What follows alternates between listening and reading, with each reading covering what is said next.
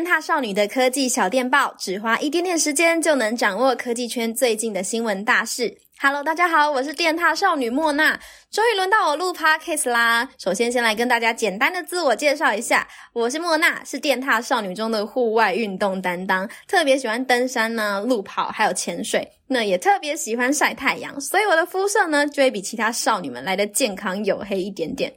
好啦，自我介绍就到这边为止，很短，对不对？没关系，就留着未来节目让大家慢慢了解我。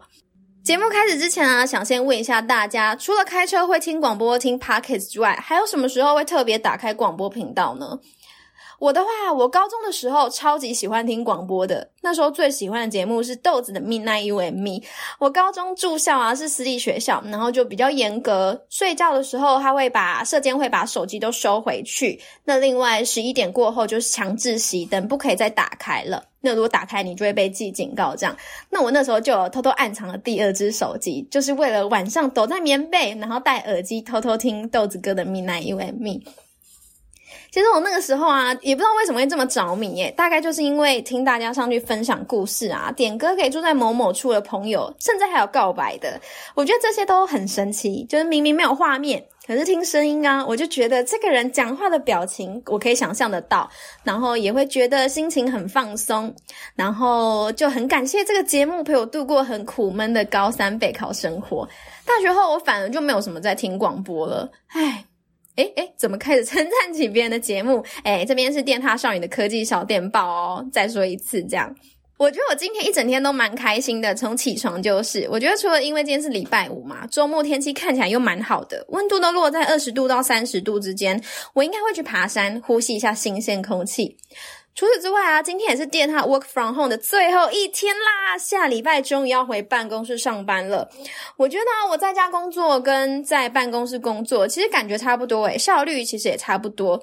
只是我觉得最不一样的是食量差超多的。我在家就会一直想吃零食，三餐很正常，然后量非常多，偶尔还会想吃宵夜，反而养大了肚子。不知道有没有人跟我一样遇到一样的情形，在家就会一直想吃。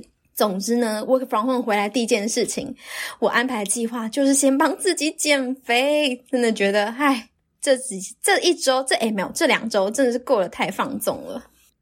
回归正题，今天的科技小电报啊，一样要跟大家分享本周的科技大事。首先呢，是大家等了超久的新一代 iPhone SE，终于、终于、终于睽违四年推出了。想先问一下大家，身边有没有那种超级喜欢 iPhone SE 的朋友？我身边就有一个女性好友，她超级喜欢 SE 的。对她来讲啊，她不在乎拍照好不好看啊，然后她也不在乎要不要玩游戏啊，她只在乎就是能拿来打电话，然后尺寸小这样就好。所以她的 SE 就撑了四年呢，撑到现在。所以新一代 iPhone SE 出，她应该还蛮开心的。不过我觉得很可惜啊，这次新的 iPhone SE 它没有新的颜色，就只有基本款的黑色跟白色，还有需要定制的红色。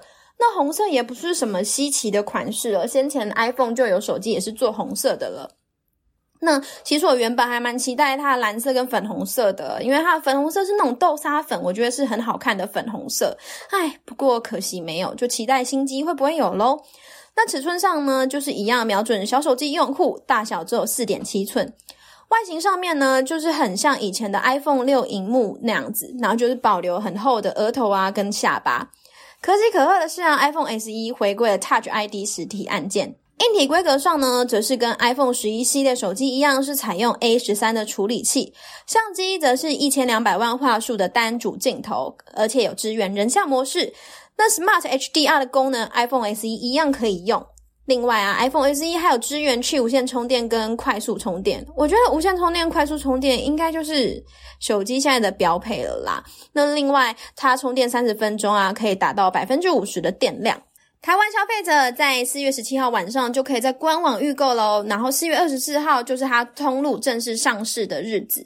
价格的话，有分成六十四 G 的版本是一万四千五百元，一百二十八 GB 版本是一万六千五百元，那两百五十六 GB 版本是两万元。嗯，那如果单看六四 GB 版本来说的话，价格是有比第一代的 iPhone SE 刚出来的时候便宜啦。那大家对于新版的 iPhone SE 规格还有销售，你觉得还满意吗？其实我看到还蛮多网友留言的，我大家都说它反而比较像是之前的 iPhone 八的感觉，嗯，不知道大家怎么看呢？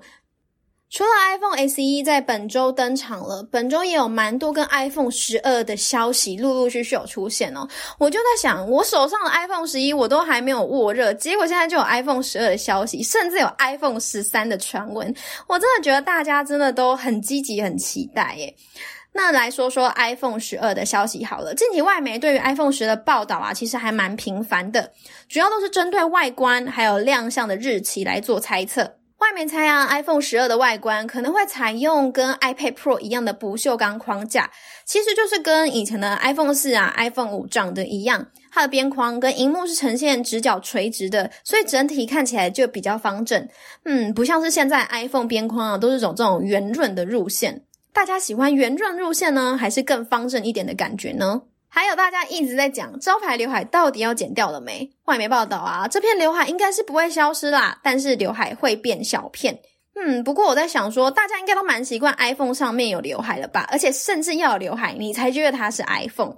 所以我觉得刘海这件事情还蛮见仁见智的。如果有，我也是觉得还蛮 OK 的啦，不会太去苛求他说，诶，怎么刘海还在这样子？那大家喜欢有刘海还是没刘海呢？至于颜色上面呢、可能会有深蓝紫色跟深红色。哎，我觉得这两个颜色都还蛮成熟的。如果真的推出的话，应该蛮吸引人的啦。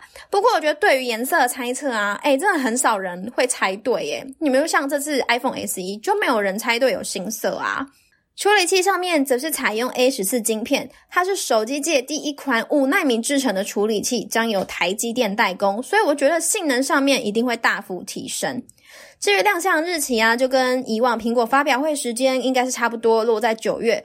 不过我觉得日期这方面啊，因为今年不确定的因素太多了嘛，例如疫情啊，然后也要考量到供应链是否复工、人力是否充足啊，这都是需要考量的因素之一。所以大家对于发表日期，如果想要确切掌握的话，就可以到 YouTube 订阅我们的频道，或是持续收听天塌少女的 Podcast，我们也会持续对大家更新新消息哦。这一周我觉得很像新机报报，除了 iPhone S 一嘛，还有 iPhone 十二的传闻。另外几只手机都是在本周亮相，包括外媒都很关注的新品牌、新串起来品牌 OnePlus 一加，他们在这周推出了五 G 旗舰新机 OnePlus A 跟 A Pro，然后都是采用市场上旗舰机主流使用的高通 S 八六五处理器。主打有电竞级的荧幕啊，跟四千八百万像素的镜头，其中八 Pro 还首度加入了无线充电功能。嗯，听到这里是不是觉得怪怪的？无线充电不就是现在手机的标配了吗？虽然它在无线充电这一块我是走的比较慢啊，但是在整体规格上面，八 Pro 是一支规格很漂亮的手机。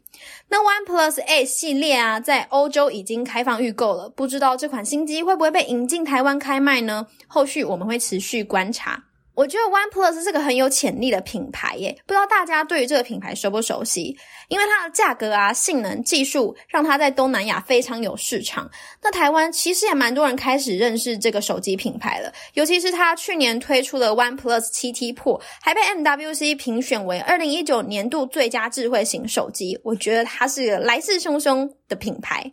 另外，Motorola 全新的五 G 手机 Motorola Edge Plus 也将在四月二十二号亮相。只能说，整个四月推出的旗舰机不只有很多，而且还很精彩，大家可以持续关注一下。接下来这个新闻呢，想问一下各位，你想当岛民吗？